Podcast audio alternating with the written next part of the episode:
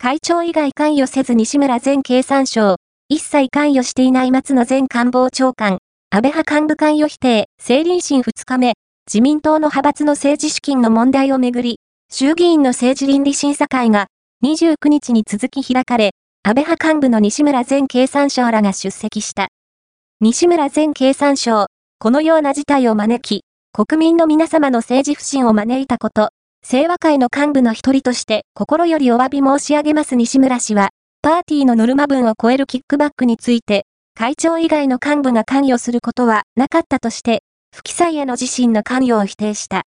質疑では、立憲民主党の枝野前代表が、キックバックが続いた経緯を追及した。立憲民主党枝野前代表、令和4年2022年に、安倍元総理から、現金での還付をやめようという話があった。